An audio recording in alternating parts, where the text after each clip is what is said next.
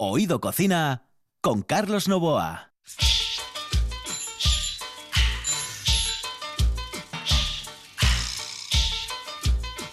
Saludos amigos, muy buenas noches. En el control está Juan Saiz, aquí al micrófono Carlos Novoa. Vamos a comenzar hoy con, con un tipo realmente genial, al que conozco desde los años 80, porque no en vano coincidimos en una emisora que de aquella se llamaba Antena 3 de Radio. Antena 3 de Radio. Este señor se lo voy a presentar dentro de un instante y sin más dilación.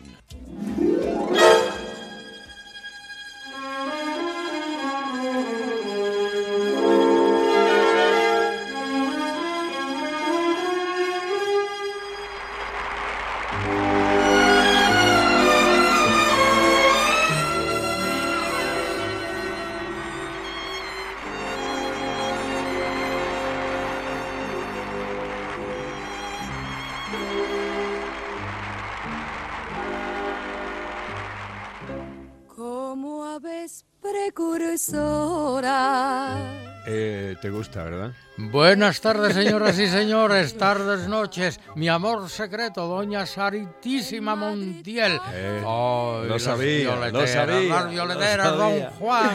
Qué alegría y qué saludo, don Carlos, María Isidro. Cuente, exactamente, cuente. exactamente, porque mira, mucha gente no lo sabe, pero yo me llamo Carlos María Isidro precisamente porque ah, mm, en mi familia existió una tradición y existe una tradición carlista eh, muy, muy, muy grande. Y así me pusieron Carlos María Isidro. A mi hermano lo llamaron Alfonso Carlos y al otro, Carlos al Hugo. tercero, no, No. Javier Hugo. Ah, Javier Sí, señor. Hugo. Era el padre de Carlos Hugo de Borbón, de y de Borbón. Sixto de Borbón, que era un pesado y un mequetrefe, además. ¿eh? Don Carlos Hugo de Borbón Parma, creo que era, ¿no? Exactamente, Pero don Carlos. María Isidro, madre mía. Sí, señor, sí. Me, me encanta, además me encanta. Lo que No, pasa no, es que es después un- en el carnet de identidad no me dejaron poner el tercero. Yo no sé si porque en la época de Franco... No cabía, no, No, cabía. sí, no, porque, bueno, ya sabes tú, eh, los carlistas al final acabaron Sí, un poco... a bueno, sí. tortas. La comunión tradicionalista. Exactamente, exactamente. Lo de la común unión, tra- comunión Bueno, no, no, le- no hace falta que lo presente. Se llama José Antonio Fidalgo Sánchez, eh, nació en Colunga, es profesor de física y química Fui, jubilado. fui, fui, fui. No, no, Bueno, no, no. tío, profesor jubilado, lo de jubilado, pues sí, sí, claro, es que claro, no me dejas claro, acabar. claro. Escritor y gastrónomo. Ha escrito más de 150 libros de texto y casi 100 de gastronomía. Es colaborador de un diario, La Nueva España, mantiene una página de Facebook con historia y recetas y una colaboración en La Buena Tarde de RPA. Sí, señoras y señores, todos los días que puede, eh, don José Antonio Fidalgo. José Antonio, bueno, sabes que te traigo para hablar de, del desarme. Es decir, eh, esta es la, la fiesta por antonomasia gastronómica de Oviedo, yo creo que es la más yo no importante. sé si hay que decir que es una fiesta oviedista u obetense. Pues sí, es cierto, es cierto. Lo- el- el, eh, vamos a ir con la historia dentro de un momento, pero yo creo que es la, la- la fiesta por excelencia. ¿no? Bueno, la fiesta que hoy ya está extrapolándose en la extramuros que se decía antiguamente. Aquí en Gijón hay muchos eh, restaurantes que lo sirven. Ayer una amiga mía de Boal. Boal dicen ahora, ya decía que en Castrillón, que es un pueblo de Boal, aparte de ser otro concejo asturiano, que en Castrillón ya anunciaban el menú del desarme. Sea, fíjate tú, para llegar a Boal, donde allí tenemos la quiastolita y la que es la cruz de San Pedro. ¿eh? Qué de cosas, milagro, milagro. ¿Qué te, qué- qué- qué te dio, um, qué pasó por tu cabeza cuando te empezaste a dedicar a la gastronomía? Porque mm, un físico dedicado a la gastronomía, no sé, puede, pu- puede pegar, evidentemente, pero em, son cosas como muy distintas. Una Sí. es material, la otra inmaterial, no sé, hay cosas... mm, Yo no, la, la física, eh, ¿qué es estudiar física? ¿Qué es saber física? Es mirar por la ventana e interpretar lo que se ve. No decir la verdad de lo que se ve, sino interpretar lo que se ve. Bien, eso es la física. Pero yo siempre fui un bastante estudioso de la cocina. ¿Por qué? Porque en casa había una cocinera analfabeta, una magnífica cocinera riosillana, pero analfabeta en el sentido literal de la palabra. Tenía una inteligencia y una memoria increíbles. Y cada vez que venía alguien interesante a comer a casa, cogía un libro y decía, José Antonio, léeme esta receta dos o tres veces o cuatro. A ver, pues tal cosa, ¿no? Vamos a poner un arroz con curry y mejillones. Bla, bla, bla, bla, bla, bla. Léemela otra vez, bla, bla, bla, bla, bla, bla. Léemela otra vez, bla, bla, bla, bla. Y a base de leer recetas, yo las fui escribiendo y cuando me di cuenta coleccionaba recetas de cocina. Y luego, como siempre me gustó leer, dije, "Coño, voy a, buscar historias que se relacionen con esta receta. ¿Qué es el curry? ¿Qué demonios? ¿Qué son los mejillones? ¿Pero por qué con mejillones? Y bueno, pero esto yo lo almacenaba como otros coleccionan sellos y otros bombillas y otros cuchillas de afeitar, ¿no? Bien, y entonces, en cierta ocasión, yendo yo a mi editorial entonces, Everest, editorial Everest de León, con un libro de texto de tercero de BUP, entonces se decía el BUP, Bachillerato Unificado y Polivalente. Ahora yo peor, dice el AESO. ¿Qué estudias, Nenu? Eso. Fíjate tú qué vergüenza. Estudio, estudio- señor. pues, Sí. estudiando el a tercero de BUP, me dice el jefe, el dueño entonces de Everest, don José Antonio López, dice, oye, mira, voy a regalarte un libro de cocina gallega que lo acaba de prologar eh, don este Álvaro Cunqueiro. Dije, imposible. Imposible porque hace tres días o cuatro estuve yo comiendo con Juan Santana, ¿te acuerdas que el periodista ya murió el pobre? Estuve comiendo con Juan Santana y me dijo que era muy amigo de Álvaro Cunqueiro y que había hablado con uno de los descendientes, hijo, sobrino o algo, y que estaba gravísimo ya muriendo. Digo, dudo mucho que un cuasi cadáver escriba un prólogo para un libro de cocina. Digo, déjame leerlo. Me da el libro, lo leo, digo, uy, esto es la traducción castellana de un libro de cocina que escribió Cunqueiro en el año 60 o 61 y lo tengo yo. Y esto lo han traducido eh, esta chica, Araceli Filgueires, la hija de don José Filgueires, catedrático en la Facultad de Letras de Santiago de Compostela, al que conocía. Y digo, uy, esto, es- esto no, esto es una traducción castellana de un libro de Cunqueiro. Dijo, no me fastidies, ¿y lo tienes? Digo, claro, lo tengo yo. ¿Me lo das? Digo, no, no, le puedo hacer una fotocopia y te la mando, pero de regalártelo nada, pero es un- una joya este libro. Y así fue. Dije yo, ahora, si me calientas un poco, yo escribo un libro de cocina y me lo prologa don Francisco Grande Cobian, que es amigo mío. Ya, pero después te pasaste 15 pueblos porque fueron ciento y pico Sí, no, libros. no. Bueno, Claro, entonces- es que entonces- una cosa es que empieces ya, que le cojas Sí. gustillo a la historia. y No, otra pero la, cosa la es que- culpa la tuvo, la tuvo Juan del Lillo. Porque cuando yo, el jefe me dijo, tú me, te lo- me garantizas que me lo prologa, que te lo prologa Grande Cobian. Digo, siempre sí. Le llamo por teléfono ahora mismo desde aquí, dame, déjame tu teléfono, le llamé. Sí, sí. Y publicamos Elviro Martínez y yo el libro de cocina asturiana. Me llama Juan del Lillo cuando lo publica. Oye, que este libro que está... ¿Por qué no me escribes algo? Era cuando él dirigía el suplemento dominical de la Nueva España. Sí. ¿Por qué no me escribes algo para la Nueva España eh, una vez a la semana o cada 15 días? Ya, ya, Bueno, pues sí. Y la, eh, la mujer de Juan de Lillo era compañera mía, o es compañera mía de carrera, y, y empecé en la Nueva España. Y en la Nueva España, y en la Nueva España, y en la Nueva España, y en Antena 3, y luego en Radio Nacional, eh, y después en Radio Oviedo, y en Radio eh, para aquí, y ahora aquí, y para, y para Vamos, que solamente te queda Radio Taxi. Radio Taxi, ¿no? Es lo total. único. Y el, claro, tras ese libro, pues fue el otro, y el otro, y el otro, y el otro, pues, y van casi 100 libros, ¿no? Llegan, pero muchos de, de cocina asturiana, de cocina regional española, de muchos sitios y tal, conferencias, discursos, yo qué sé. Oye, mm, eh, José, vamos a hablar de- del desarme. Eh, me decías antes de entrar en el estudio, dice Carlos, eh, quiero dejar una cosa muy clara, y es que esta no es una fiesta de pijos, ¿eh? aunque no lo dijiste con esas palabras, o sí lo dijiste con Bueno, esas sí, palabras, pero más menos, más o menos. la eh, palabra de- exactamente. sí. Bueno, de, gente bien, de gente poderosa. De, de club, de club de tenis. potentados, vamos, exactamente. Sí. Y es una fiesta popular y quiero dejarlo tremendamente claro. Bueno, eso lo primero que quieres dejar claro es eso, ¿no? Sí, sí, sí, sí, sí. O sea, el desarme que surge como tradición de una leyenda o de un hecho histórico que luego se eh, transformó en legendario, eh, pero eh, es una fiesta que concierta, que eh, reúne en chigres, en bares, en tabernas y también en restaurantes de alto standing y estrellados, pero que allí se reúnen, lo mismo da empresarios que obreros, que, que dependientes de uno, trabajadores del otro, es decir, como se lee en la Constitución sin distinción de clases, sexo, religión, situación social, política, económica, etcétera, etcétera, ¿no? Es decir, es una fiesta enormemente popular en el sentido del pueblo fiel. ¿Eh? del pueblo fiel, sin distinción de clases ni categorías sociales, que eso es lo importante. Y puedes encontrarte al dueño de almacenes no sé cuánto, que maneja un capitalazo, y al lado pues está eh, quien sea, eh, no sé, el dependiente de calzados Pepe, ¿no? Y, y ahí, y- y celebrando con esa comida realmente popular, iba a decir, y hasta pobre, en el buen sentido de la palabra, como son los garbanzos con espinacas y bacalao. Lo de las espinacas lo comentaremos después. Los callos, que eso sí que recibe necesita comentario.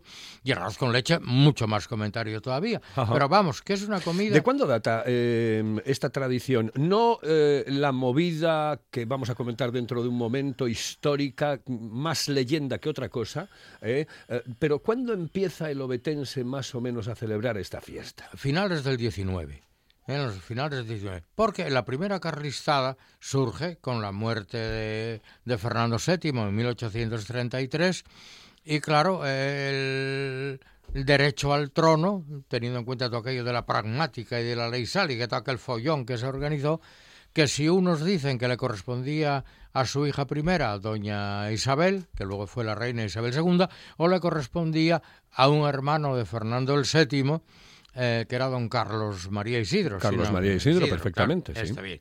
Y entonces ahí viene la primera, eh, cuando muere Fernando VII, Isabel II, bueno, mejor su madre, que era la, reina Cristina de, Borbón, si no me equivoco, ¿no?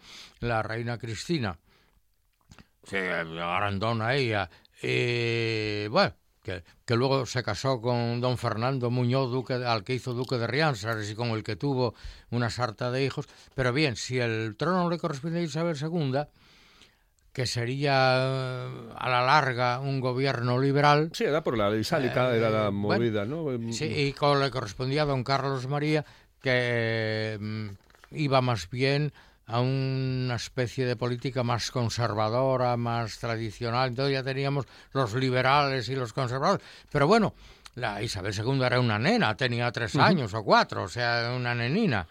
Y mientras se organizó su mayoría de edad, que tuvieron que pasar años, pues que si guerras por aquí, que si el espartero, que si el zumalacarri, el zumalacarri y la tortilla de patata, la tortilla de patata Zumalacárregui, sí señor, teníamos un cuadro nosotros en casa en el salón de Zumalacárregui. Eh, por cierto, eh, eh, ¿tu teoría cuál es exactamente? ¿Que nació dónde? sí. El desarme em, yo creo que surge no en esa carlistada del, del, año 33, sino en otra de las carlistadas ya de, de final del siglo, de finales del siglo. Parece ser que, si el coronel Pardiñas, por un lado, defendiendo Oviedo, que si los, los, los carlistas intentando entrar en la ciudad, que si bofetada va, bofetada bien, es decir, descarga de fusilería y de artillería. El hecho es que, por calmar un poco los ánimos, un 19 de octubre, eh, unos y otros dijeron, oye, ¿por qué no ponemos fusiles aquí a un lado? Y vamos a reunirnos a comer un poco, hombre, a comer con calma y con tranquilidad. ¿eh? Y oye, danos la mano, que tú y es de Pola de Siero y yo soy de Carballín, hombre. o sea, somos paisanos, que somos asturianos, vamos a tomar un culín de sidra o un vasín de sidra dulce que estamos mallando ahora aquí, y unas castañinas asadas. Oye, entonces ya ¿quién está en cuartel? Bueno, nosotros tenemos aquí un cocinero. Oye, ¿por qué no hacemos una comiduca de los de cuartel? Oye, pues lo más barato, ya se sabe, la comida cuartelera eran los garbanzos, que era una legumbre muy barata en Castilla y que se importaba a Pasturias, barata también, muy comida de cuarteles, y vamos a comer un... ¿Con ello qué? Coño, lo más barato que hay en pescado ¿eh? y que podemos transportar de un lado para otro sin mayor problema, el bacalao. Vamos a tomar eh, calles, garbanzos con bacalao. Coño, tenemos aquí unos espinaques. Yo creo que eso vino para después. Y lo que no admito, creo que es inadmisible desde el punto de vista cuartelero militar. Los callos. Los callos y el arroz con leche. Porque a ver qué cocinero en cocina de campaña no había agua corriente como hay ahora, ¿eh? Había que ir a la fuente del pueblo, al manantial del pueblo. Ala, con una tripada de callos eh, a lavarlos a la fuente del río, a la fuente del manantial, así lavaba, así, así, así lavaba, que yo la vi. Eh, y luego ponerse a guisarlos, eh, con todo lo que lleven de consigo. Claro, y no digo nada del arroz con leche, que así movía, así, así, así movía, que yo lo vi. Tres horas cocinando arroz con leche para una capital, para una compañía de militares. ¿eh? Eh, sí, es un poco increíble, realmente es un poco increíble y me da la sensación que además, bueno, tampoco era tan fácil, ¿no? No, no, eh, no, no. Yo creo que la auténtica comida aquel día, que voy a admitir que la hubo, una comida de campaña, fueron posiblemente los callos, de, perdón, los garbanzos con el bacalao, y luego, si había algo para de postre, podían ser como mucho unas manzanas asadas que estamos en la época. Lo, lo de las espinacas me decías que... mm, eh, Hombre, eh, eh, siendo por la zona de Lugones, Llanera, Pola de Siero, había que, ah, pues en aquellos campos, en aquellas tierras sí se cultivaban espinacas, pero claro, había que lavarles, había que partir. Y yo creo que era mucho más fácil los callos con los garbanzos. ¿Eh? Bien, perdón, los callos, Dios mío, insisto, tengo metido la Eh, los garbanzos, con, garbanzos con el el bacalao. los garbanzos, con bacalao. Sí, Eh, sí. Del otro hablamos dentro de un momento. Vamos a escuchar a unos que van a realizar precisamente jornadas del desarme. Hello, eh, señorita. ¿Sí? Excuse me. Perdón. ¿Me puedo decir, por favor, dónde puedo comer el mejor cachopo? ¿Es cachopo de Asturias? Es cachopo, claro, pero el mejor Ah. de Asturias, no.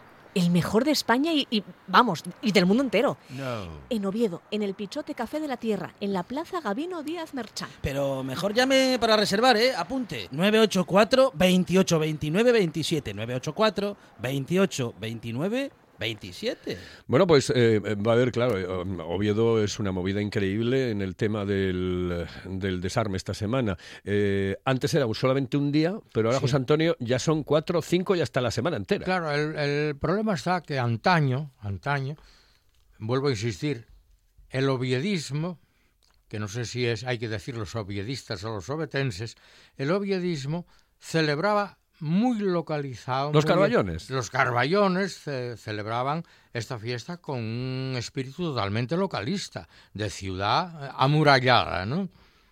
De manera que extramuros de Oviedo no se ignoraba lo que era el desarme. Bien, o se dejaba pasar.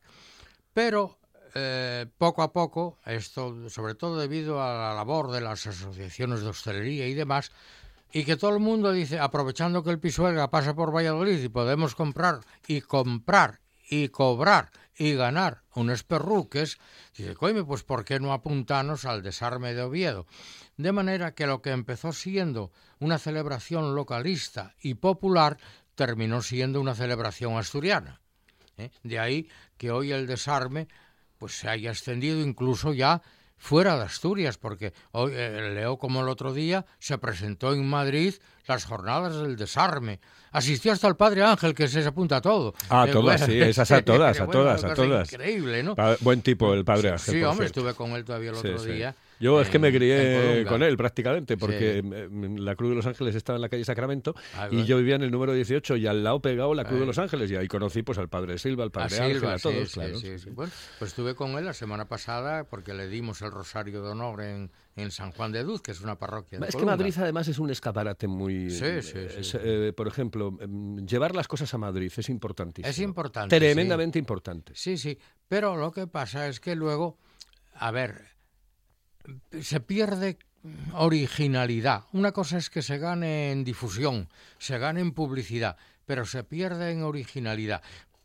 Porque Oviedo, en sí mismo y por su esencia, es una ciudad que hay que vivirla.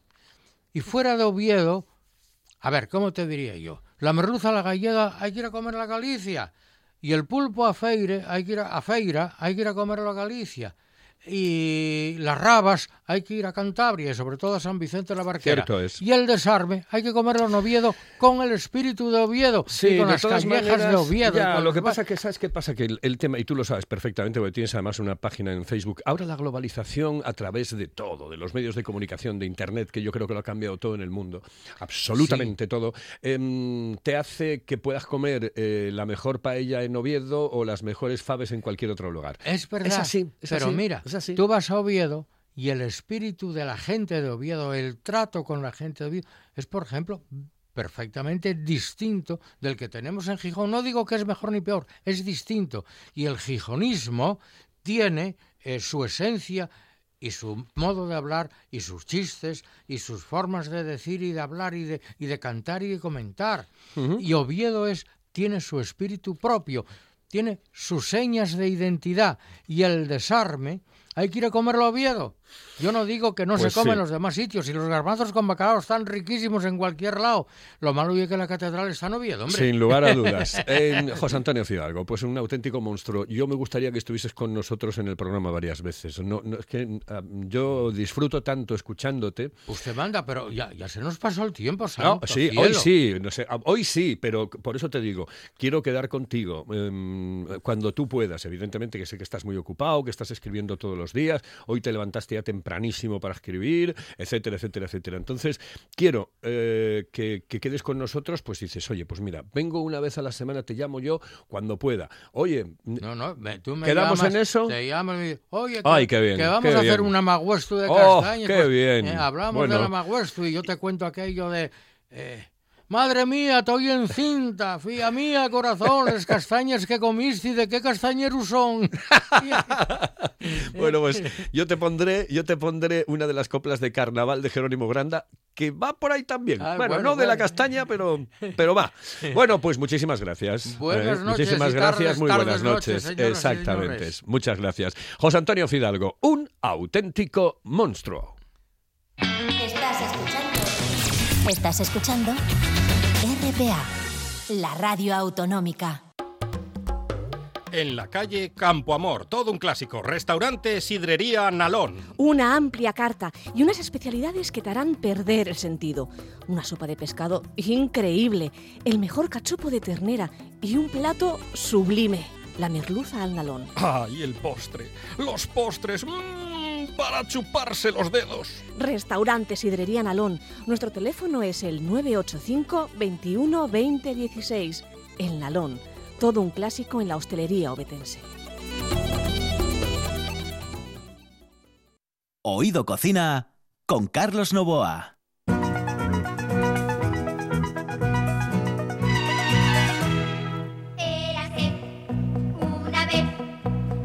Esto nos retrotrae en el tiempo y nos lleva a cuando éramos un poco más chiquitines, ¿eh? Y eh, nos gustaba eh, escuchar la sintonía, ver, por supuesto, la serie. Qué cosa más bonita. Érase una vez el hombre. Pues una de las series de dibujos animados mejores que ha habido en la historia. Hoy tenemos a, Esther del Moral. Va a ser nuestra colaboradora. Yo ya lo puse en el Facebook, ya lo pusimos en Oído Cocina, etcétera, etcétera. Pero María Esther, eh, que pasa por ser, aparte de presidenta de la Asociación de Telespectadores y Radioyentes de Asturias, una mujer que, am, señoras y señores, es la primera catedrática de Tecnología Educativa en el Departamento de Ciencias de la Educación de la Facultad de Formación del Profesorado y Educación. Eh, presidenta de la ATR y una docente, que se vino de Madrid, por cierto, hace unos cuantos años, se quedó en Oviedo y ahora está encantada en Oviedo. Es mm, madrileña de nacimiento, de nacencia y de pacencia, pues una asturiana más. Una carballona más, porque a ti te encanta. Esther, buenas noches. Buenas noches, Porque muchas a ti te, encanta, te encanta Oviedo, ¿eh? Te encanta Oviedo. Me encanta, Te encanta disfruto, Oviedo. Eso, disfruto de dices, todo. dices que es como am, acostumbrarse a lo bueno. Sí, ¿eh? Vivir, a- vivir en Oviedo, ¿no? efectivamente. Ay, la bien. calidad de vida, las oportunidades, la cultura, o sea, todo a la mano, además. ¿Cómo son tus clases? Es decir, eh, para que la gente... mm, He puesto el nombre técnico, pero dirá alguno, dice, pero ¿qué es lo que realmente hace? ¿Qué es lo que realmente hace Esther?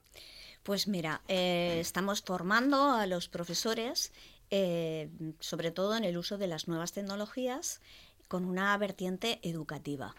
Pues hablamos de diseño de materiales eh, multimedia, como pueden ser las apps para las tabletas, como puede ser eh, la realidad aumentada, como puede ser mm, el uso de videojuegos para eh, el desarrollo de las inteligencias múltiples y todo como con ocasión de las nuevas tecnologías, siempre pero dándole una vertiente educativa. Vertiente educativa. No- Nos, hemos, nos estamos adaptando, nos tenemos que adaptar muy rápido a todo esto, ¿no?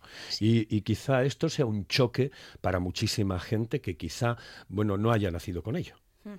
Efectivamente, hay un hay una gran brecha digital, ¿no? entre las diferentes generaciones, en los que se ha dado en llamar los emigrantes digitales, ¿no? y los nativos digitales. Y, y creo que mm, es importante eh, llegar a una aproximación ¿no? entre las generaciones. No dejar hacer a los niños todo lo que quieran con las pantallas, porque eso puede llevarles ¿no? a unas adicciones que hoy por hoy se están dando. Es que se están dando absolutamente. Eh, y por otro lado, pues eh, tampoco renunciar a las oportunidades que nos brindan ¿no? las nuevas tecnologías de acceso a la, comunicación, de acceso al conocimiento. Sí, sí. Bueno, mm, Esther nos va a hablar de cine eh, y de gastronomía. Va a intentar eh, realizar una liaison entre el cine y la gastronomía, eh, pero también vamos a hablar de, hábitos saludables, por ejemplo, para los niños. ¿No te mm. parece, Esther? Porque eso parece mentira, pero no lo tenemos en cuenta y deberíamos de tenerlo más en cuenta. Los niños a veces comen muy, pero que muy mal. Efectivamente, las familias eh, a veces por la premura, por lo que quiera que sea, trabajan ambos, tanto el padre como la madre, y, es algo rápido lo que preparan. Y eso repercute bastante, ¿no? Porque estamos viendo cómo se está incrementando el índice de niños obesos. Eh, que se suma al sedentarismo provocado por eh, actividades en las que no requieren ningún tipo de ejercicio, como el ordenador, los videojuegos, las pantallas. O sea que mm, estamos em, ocasionando eh, enfermedades que antes no se tenían, ¿no? Los niños corrían en la calle, etcétera, o hacían algún tipo de deporte. Y la comida rápida es un factor que, mm, que está condicionando también esto. Mm, hay que mm, favorecer esa dieta, esa dieta eh, tanto por dos lados, yo siempre hablo de la dieta eh, de alimentación, ¿no? Y por otro lado, la dieta televisiva. O sea, cómo controlar ambas para, para armonizar un poco la vida de los niños, ¿no? O sea, qué es lo que uno come, ¿eh? verduras, algo atractivo, las frutas, etcétera, pero también mm, qué es lo que uno, eh, de qué se alimenta su cerebro. eso, esos estímulos que nos llegan a través de las pantallas no siempre pueden ser los más oportunos. Y precisamente la publicidad, en muchas de las ocasiones eh, hacemos publicidad, se hace publicidad de cosas que realmente no son excesivamente buenas para el niño. Además de eso, también en los modelos de las celebrities, ¿no? en donde nuestras preadolescentes se miran y quieren emularlas, eh, quieren imitar esos modelos casi imposibles, llegando pues, a situaciones de anorexia, de bulimia y, también creo que parte importante de la educación en la familia y en la escuela debería ir orientada a favorecer pues la autoestima, el autoconcepto, que, el que estar a gusto con uno mismo y no y no provocar esas mm, Sí, realmente hay muchísimas eh, eh, celebridades que no son un buen ejemplo para, para los chicos, para los niños, etcétera. Eh, y quizá en esa época adolescente que es terrible. O sea, es donde puedes coger todo lo malo y también todo lo bueno. bueno, esa es la historia. Esther, quedamos para mañana. Mañana me vas a hablar de qué película de El Festín de Babette. El Festín de Babette. Pues atención, que hoy se estrena Esther, pero mañana ya con película. Señoras, señores, muy buenas noches. Nosotros nos vamos. En el control estuvo Juan Saiz, aquí al micrófono Carlos Novoa. Se quedan ustedes con eso, el campo, el café. Juan Luis Guerra.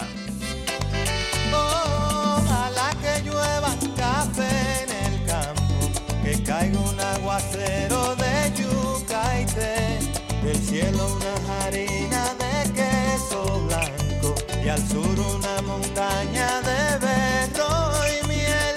Oh, oh, oh, ojalá que llueva café.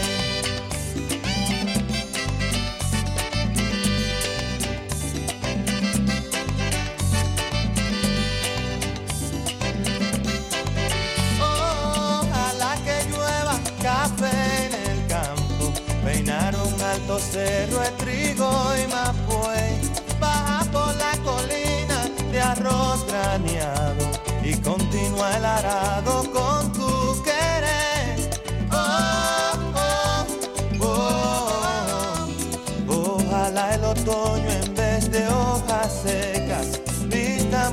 cosecha y sale.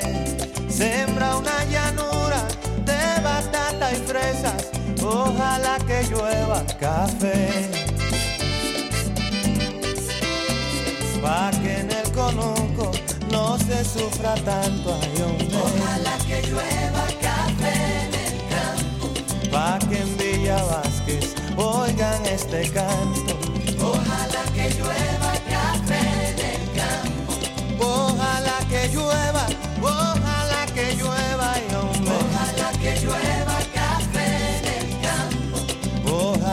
que llueva café.